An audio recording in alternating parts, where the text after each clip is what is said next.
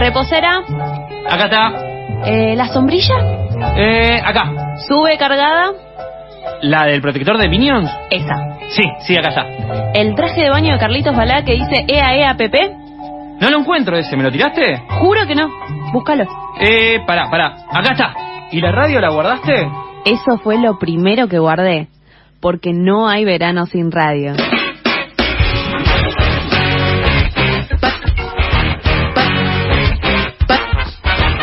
Patas en la brea. La radio es un destino turístico. Dos minutos pasaron de las 4 de la tarde de este jueves 3 de febrero, 3 del 2 del, 20, del 2022. Y como todos los jueves a esta hora, todos los jueves, ya van tres jueves, ya puede ser un todos hermoso, nos acompaña Víctor Janota, fotógrafo y profesor. Víctor, ¿cómo estás? ¿Qué tal, Norman? Bien, todo bien. Hola, David. Buenas. Trajiste alfajores. Traje alfajores. Vine, esencialmente, y traje alfajores. Solo para traer alfajores. Ahora te puedes ir a hacer por mí si querés. Claro, ahora... Eh, ¿De qué nos vas a hablar hoy? Tuvo, hubo buenas repercusiones de la columna anterior, la verdad. Fue como mucha gente dijo, "Apa, qué linda, qué linda columna." Bien, me alegro porque es algo difícil a veces de pensar. Lo que decíamos en, en la primera columna, de llevar a, a algo radiable, algo que es de imagen. Eh, así que me alegro, me alegro que así sea. Eh, en esta oportunidad, ¿de qué vamos a hablar o vamos a continuar hablando? Bueno, la vez pasada habíamos estado hablando de la verdad como propiedad de la fotografía. Habíamos puesto el ejemplo de, del caso de Cabezas, eh, de cómo esa foto lo expuso y, y, y generó que, que Chabran fuese una persona normal, eh, un ser humano que caminaba entre todos los, los demás de, veraneantes. Eh, pero esa propiedad de verdad se la ponemos nosotros a la fotografía, no es algo que la tenga, que la fotografía lo tenga intrínsecamente. Entonces, quería ver algunos eh, ejemplos de eh, la fabricación de la verdad a través de la fotografía. En principio, quería contar un ejemplo de la fotografía como verdad, retomando lo que decíamos la semana pasada. Eh, un fotógrafo alemán, August Sander, eh, en los años 20 fotografió básicamente a todos los alemanes, por decir de alguna forma. Eh, y eh, para el momento en que el nazismo empieza a tomar fuerza, eh, ese trabajo que se llamaba Faces of Our Time, caras de nuestro tiempo, fue censurado porque mostraba una imagen de los alemanes que no coincidía con, con la idea de raza aria que querían mostrar. Eh, entonces, por ejemplo, ahí era, era peligrosa esa, ese trabajo de fotografía porque mostraba una verdad que no era la que querían eh, difundir. Eh, entonces empieza a aparecer la cuestión de usar la fotografía porque da esta sensación, como emula la realidad, da la sensación de que es algo verdadero. Si nosotros, si yo lo veo, existe. Eh, entonces, un ejemplo así rápido que muchos conocen, el caso de Stalin, donde después de, de las purgas de los años 20, 30, todos los que habían pasado a ser enemigos, por ejemplo Trotsky, los eliminaba de las fotos. Eh, entonces tenemos un montón de fotos donde quizás está él solo, pero en la foto original, que se pudo llegar después a, a encontrarla, aparecían tres personas más quizás. Entonces es una forma de eh, establecer una verdad desde la imagen. Eh, tengo algunos ejemplos, desde por un lado la fabricación de verdad para algo que es mentira, para algo que no pudo ser verdad, pero se puede generar algo que un- un- una ilusión, digamos. Entonces, en principio, por desde el lado de la idea de falsedad, eh, tenemos un caso que comenta Jean Foucault, es un fotógrafo y teórico eh, de fotografía catalán.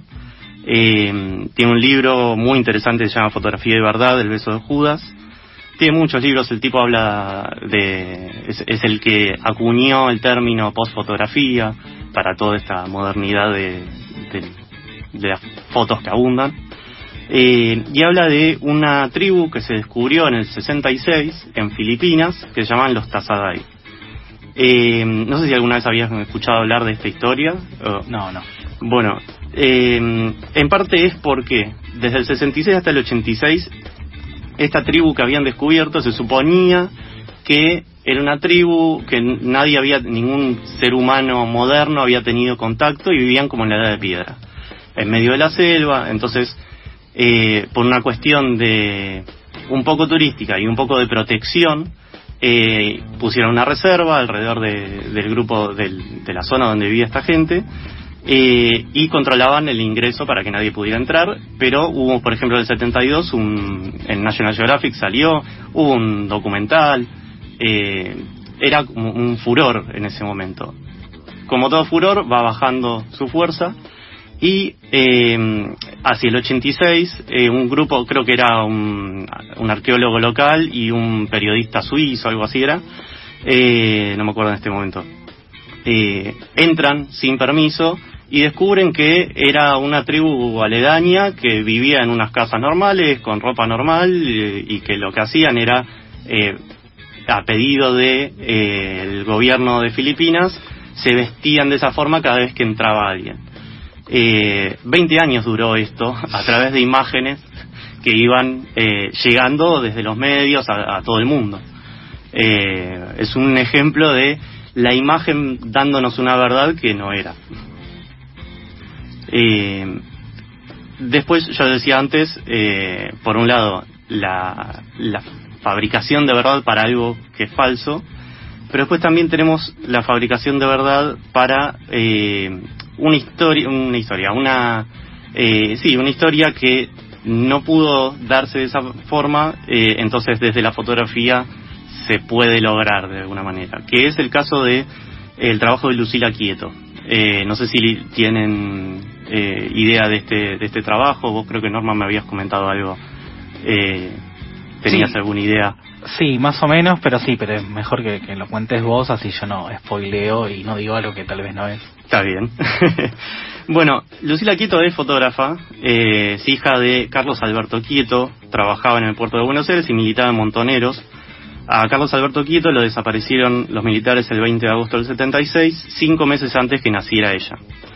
Eh, ella tiene un trabajo que se llama Arqueología de la Ausencia, que lo, generó entre el 99 y 2001, que le surgió a partir de que ella dijo, no tengo una foto con mi papá, como había nacido después que, lo desaparecieran. Eh, entonces quiso generar esta imagen. Y la forma que se le ocurrió, después de hacer varios intentos, fue proyectar una, pasar a diapositivo una imagen de su papá, creo que era el primero, creo que era la foto del DNI, pasar a, a positivo esa foto, proyectarla en una pared, ponerse ella y sacarse una foto ella con la foto de su papá proyectada. Eh, ella cuenta que eh, cuando vio la imagen así, de golpe empezó a ver los parecidos en la cara, por ejemplo, algo que nunca había podido hacer porque nunca había tenido una foto para comparar eh, uno al lado del otro. Fue algo muy emocionante, ella es, es o era integrante de hijos, eh, y sus compañeros empezaron a, ver el trabajo y dije- dijeron, yo también quiero eso, yo no tengo foto con mis papás, con mi mamá. Eh, entonces empezaron a pedir y fue armando este, este trabajo que es, es muy zarpado, es muy lindo. Eh, y, y es una manera de eh, darle eh, una historia, no un cierre, porque no hay un cierre en esa historia, pero sí eh, darle un- una línea temporal más a, esta historia. Esto nos hace acordar mucho al caso de Víctor Basterra, eh, que fue una persona que fue detenida en la ESMA, en la ex, eh, Escuela de Mecánica de la Armada, durante la última dictadura militar. Detenido en 1979, permaneció hasta el 83 y fue sacando fotos porque trabajaba eh, para mm, la Armada haciendo las fotos y él se guardaba unas copias. Y cuando lograba salir, que a veces lo sacaban, él las guardaba la cara de varios genocidas que trabajaban en la ESMA y también de varias personas que estuvieron desaparecidas. Que es un laburo eh, increíble el de Víctor Basterra, que falleció hace eh, dos años, eh, que fue integrante del CES entre otras personas, que, que gracias a esas fotos se descubrió un montón de cosas justamente que no se sabían. eh. Lo mismo que pasó con esta chica de no tengo una foto con mi padre, bueno, o lo que hablábamos, ¿quiénes ya habrán? O sea, no hay una foto, bueno, conocemos personas desaparecidas, conocemos los eh, quienes desaparecieron a estas personas también.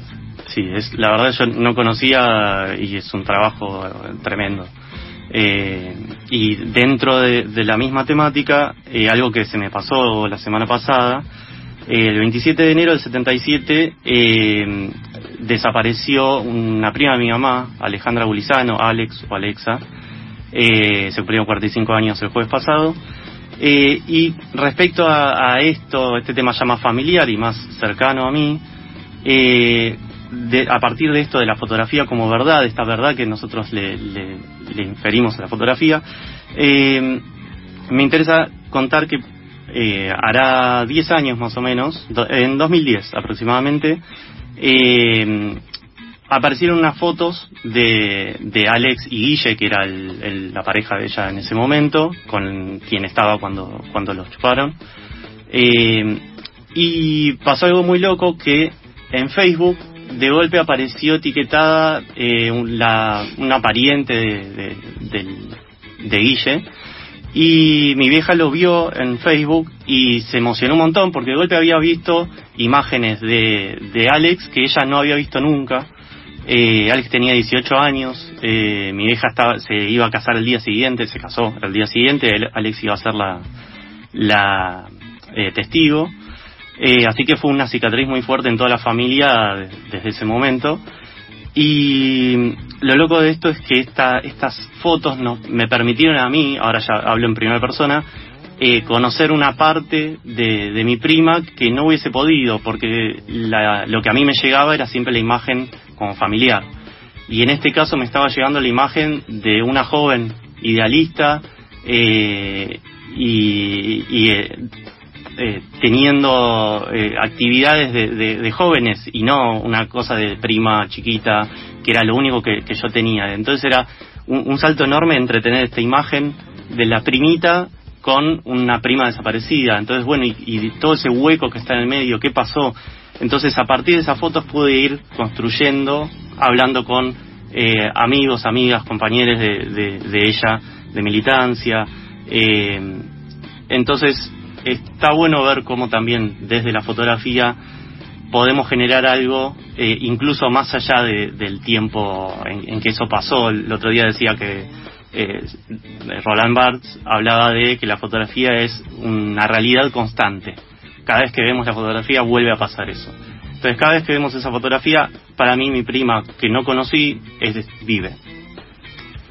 Eh, hay una, una obra de teatro muy buena que la recomiendo, creo que en marzo hacen una única función que se llama Imprenteros, de Lorena Vega, que es la historia de tres hermanos que no pueden ingresar a la imprenta de su padre, porque sus, hermanos del segundo matrimonio del padre le impiden ingresar y ellos quieren volver a entrar y la obra resuelve a través de la fotografía ese ingreso que está vedado. A través del Photoshop ellos pueden volver a entrar adentro del taller y la obra concluye con esas fotos. Es muy movilizante y esto de que decís fabricar la verdad, se mezcló la idea de justo era una fábrica, no una imprenta a la que ellos no podían ingresar y bueno, a través de la fotografía pueden entrar y es realidad eso, ¿no?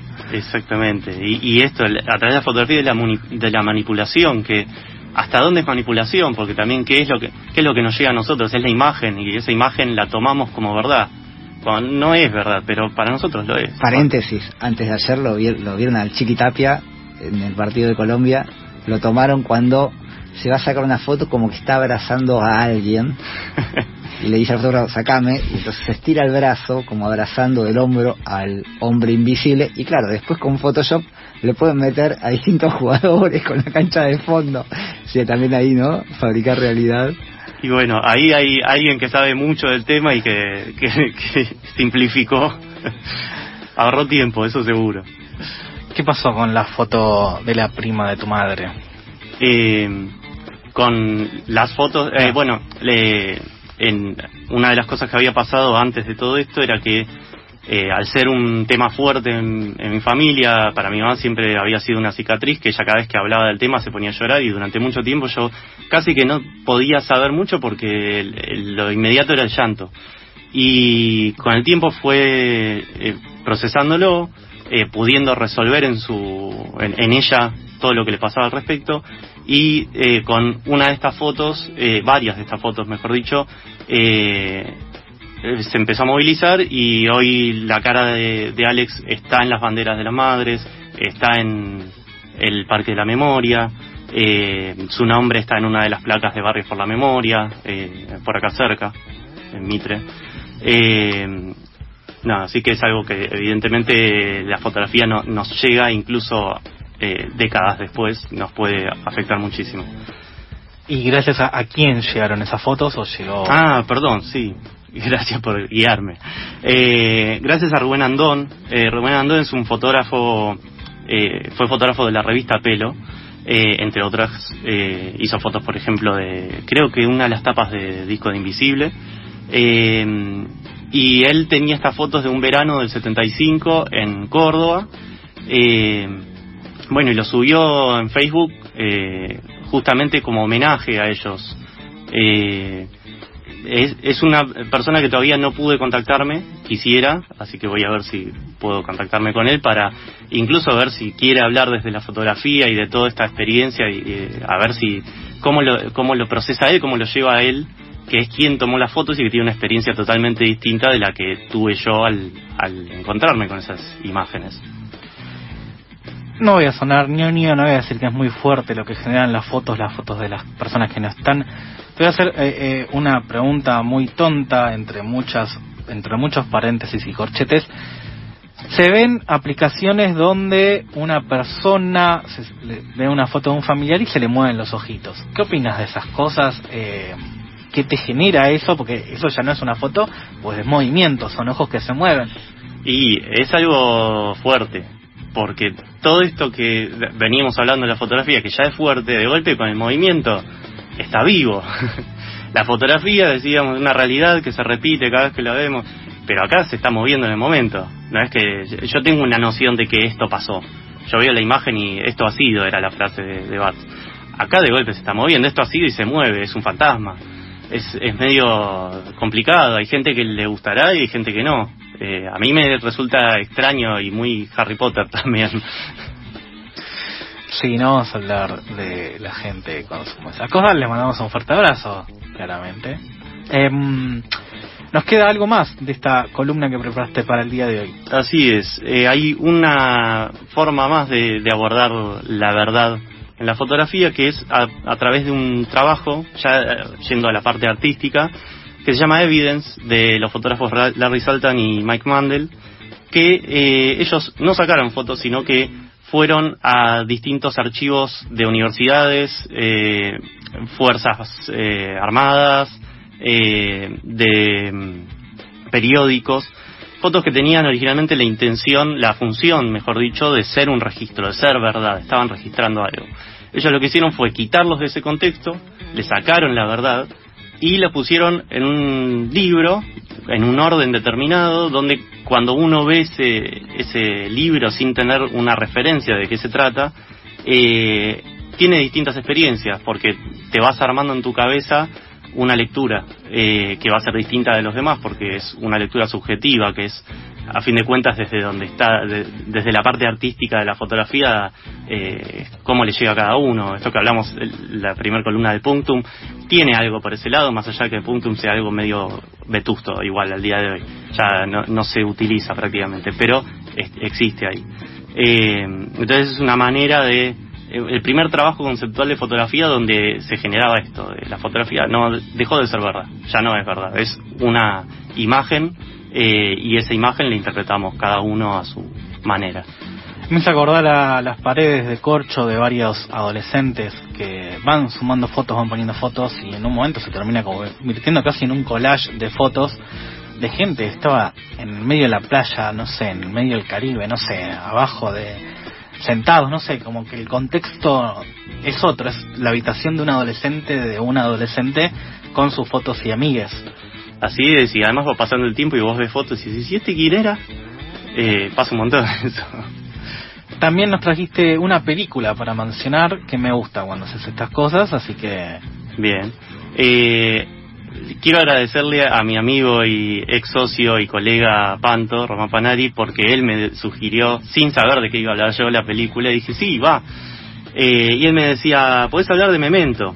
Eh, la primera película que vi de Christopher Nolan, eh, que es una película medio pretenciosa en algún punto, porque es de Christopher Nolan, eh, porque juega con los tiempos de, la reproducción de la película y el, y el tiempo cronológico de lo que está pasando, mezclándolo todo el tiempo, te genera un- una confusión bastante grande hasta que empezás a, entender de qué va la película, pero lo principal es que el personaje, el protagonista, eh, perdió la memoria, eh, tiene recuerdos hasta un cierto punto, que es que lo entraron a la casa donde él vivía con su mujer y su último recuerdo es su mujer muriendo y él queda inconsciente.